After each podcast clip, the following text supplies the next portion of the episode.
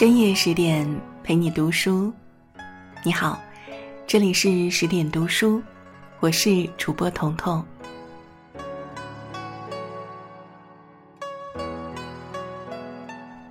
在我国古代，做宰相可谓一个臣子职业生涯的最高理想。一人之下，万人之上，可伴君如伴虎。一个宰相能在居高位的时候受君恩、被爱戴，退位后还享尽殊荣，能这样善始善终的，并不多见。姚崇就是其中之一。公元七百一十四年，六十三岁的姚崇遇上二十九岁的唐玄宗。一个政治家最成熟的时刻，恰逢一个皇帝最有激情的年华。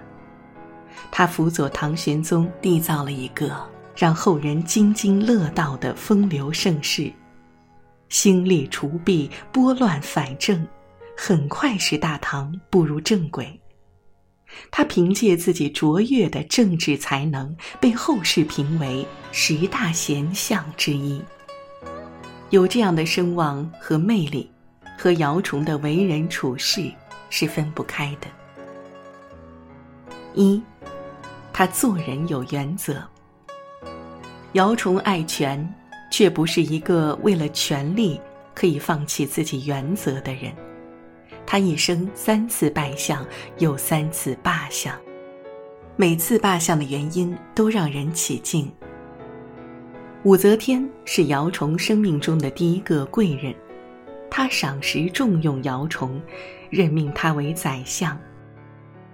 武则天晚年宠幸二张，姚崇不但不愿攀附权势熏天的二张，对二张的一些不法行为还坚决抵制。二张便在武则天那里不停地诽谤姚崇，导致姚崇被贬官儿。这是姚崇第一次罢相。姚崇心里始终有杆秤，他明是非，辨对错，对一些胡作非为的行为零容忍。姚崇爱权，却不屈从权贵，不迷失自己，反而会为了内心的正义和良知舍弃权力。神龙政变后，武则天退位，唐中宗即位。百官都为大唐复国而相互称庆，只有姚崇哭泣不止。张柬之对他道：“今天难道是哭泣的时候吗？恐怕你从此要大祸临头了。”姚崇道：“我长期侍奉则天皇帝，现在突然辞别，感到悲痛难忍。我随你们诛除凶逆，是尽臣子本分。”今日弃辞救主，也是人臣应有的操守。就算因此获罪，我也心甘情愿。果然，这话传到唐中宗耳中，中宗很不高兴，不久找了个缘由，罢免了姚崇宰相的职务，把他贬为亳州刺史。这是姚崇第二次罢相。他懂得感恩，有情有义，不落井下石，不成人之危。姚崇逐利，却会为了做人的原则和底线，舍弃个人利益。后来唐睿宗即位，参与神龙政变的几位首领被杀的杀，贬的贬，只有姚崇被重新启用，再次拜相。当时。太平公主参与朝政，煽动睿宗换掉太子李隆基。姚崇建议睿宗把太平公主请到东都安置，惹怒太平公主，又一次被罢相。其实啊，当时姚崇和李隆基并无私交，因为太子关系到政局的稳定，姚崇从国家大局出发，不惜得罪。处尊居显的太平公主，这就是姚崇，关键时刻，他没有明哲保身、随波逐流，而是摒弃个人私欲，以大局为重。在政治的漩涡里摸爬打滚，姚崇始终没有迷失自己。后来，唐玄宗想任命姚崇为宰相，姚崇说：“我有十个要求，陛下如果答应这些要求，臣才可以当宰相，否则臣不敢从命。”被任命为宰相，居然还要皇帝满足他的条件才同意拜相。自古以来，也只有姚崇一人。这十个要求就是著名的十事要说，是唐玄宗执政时的十条政治纲领。姚崇也因此青史留名。原则和底线是一个人做人的根本，守住底线。便是守住内心，守住事业，守住人生。对原则和底线的坚守，使姚崇在人世间活成了一个大写的人字。第二，他做事有担当。姚崇为相，事不避难，亦不逃责。遇到事情不逃避，该自己承担的一定去承担。武则天一朝酷吏横行，很多人都被无辜牵连进谋反案中，造成很多冤案。姚崇以自身及一族百余口人的性命担保，请求武则天收到告发状不必追究，若有人谋反事实，自己愿意承担一切罪责。姚崇这一行为，促使武则天下决心废除了酷吏政治。姚崇宁肯牺牲自己，也要换取天下的长治久安。这是一个宰相的气度和担当，可敬可佩。姚崇最为后世人称赞的是他的灭蝗举措。唐玄宗时发生蝗灾，文武百官，包括唐玄宗本人，都认为这是上天示警。黄和黄谐音，害怕灭蝗会得罪上天。只有姚崇力排众议，坚持灭蝗，要求捕到蝗虫后立马集中到田边烧掉深埋，斩草除根。为打消了唐玄宗的疑虑，姚崇说：“关于灭蝗的事情，请您不要以皇帝的名义出敕令，让我以大臣的名义出牒书吧。就算上天要怪罪，也是怪我，跟您没有关系了。”而且当时佛教盛行，人们受佛教思想影响严重。有大臣说，蝗虫也是生灵，杀虫太多有伤天和，伤和气恐怕要招祸。姚崇说，蝗虫是生灵，难道人不是生灵？你不忍心看蝗虫死，难道你忍心看着人被饿死吗？你怕杀蝗虫招灾殃？由姚崇承担，绝不会连累你。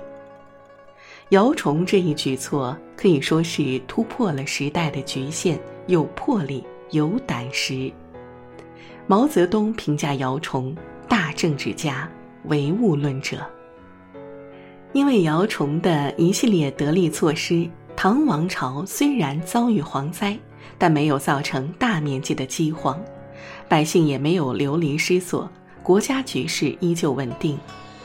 梁启超说：“这个社会尊重那些为他尽到责任的人，对百姓，姚崇负责到底；对天子，姚崇忠心不二；对政务，姚崇尽职尽责。遇到事情不逃避、不退缩，勇于担当、敢于作为，这样的姚崇怎会不被人称赞和颂扬呢？”三，他处事有智慧。唐玄宗和姚崇的关系可谓蜜里调油，亲密无间。唐玄宗信任倚重姚崇，简直一刻也离不开姚崇。姚崇生病请假，朝中事务唐玄宗都要派人去征询姚崇的意见。为了方便问政，唐玄宗命姚崇搬入存有官署文书的四方馆，并准许他的家属侍疾，甚至说出恨不得让姚崇住进宫里来的话。但姚崇却因为一件表面上看起来很小的事儿罢相了。姚崇手下有个小吏叫赵慧，办事伶俐，很得姚崇信任。这个小吏贪财，仗着能跟姚崇说得上话，便贪污受贿起来。有一次，他因为受贿被人告发，让人没想到的是，唐玄宗居然亲自审问这件事儿，还把这个小吏送进了监狱。判处了死刑。姚崇为他说情，唐玄宗并没答应。这个时候，姚崇已经明白了，唐玄宗这是对他不满，不好意思直说，借着这个小吏敲山震虎。于是姚崇屡次提出避位请求，后来玄宗批准了他的请求，至此姚崇退位。姚崇没有高估自己在唐玄宗心目中的地位，始终恪守着君臣之间的边界，该进的时候积极进取，该退的时候不恋名利，有分寸知进退，这才是人生大智慧。这也是姚崇能够善始善终的重要原因。虽然被罢相。唐玄宗对他仍然极为尊崇，让他五日上朝一次，遇到重大事情也专门征询他的意见。姚崇死后被追赠为扬州大都督，赐谥文献，极尽殊荣。安史之乱爆发后，唐玄宗在逃往四川的途中，曾伤感地说：“如果姚崇还在。”事情就不会发展到今天这个地步。这个时候，距离姚崇去世已有三十多年了。姚崇死后，还一直被唐玄宗念念不忘。从古至今，不知有多少名臣贤士因不能把握进退的尺度而不得善终，而姚崇始终都保持着清醒的头脑。审时度势，量力而行，功成名就的时候急流勇退，不贪恋，不放纵，反而得到相对完满的人生。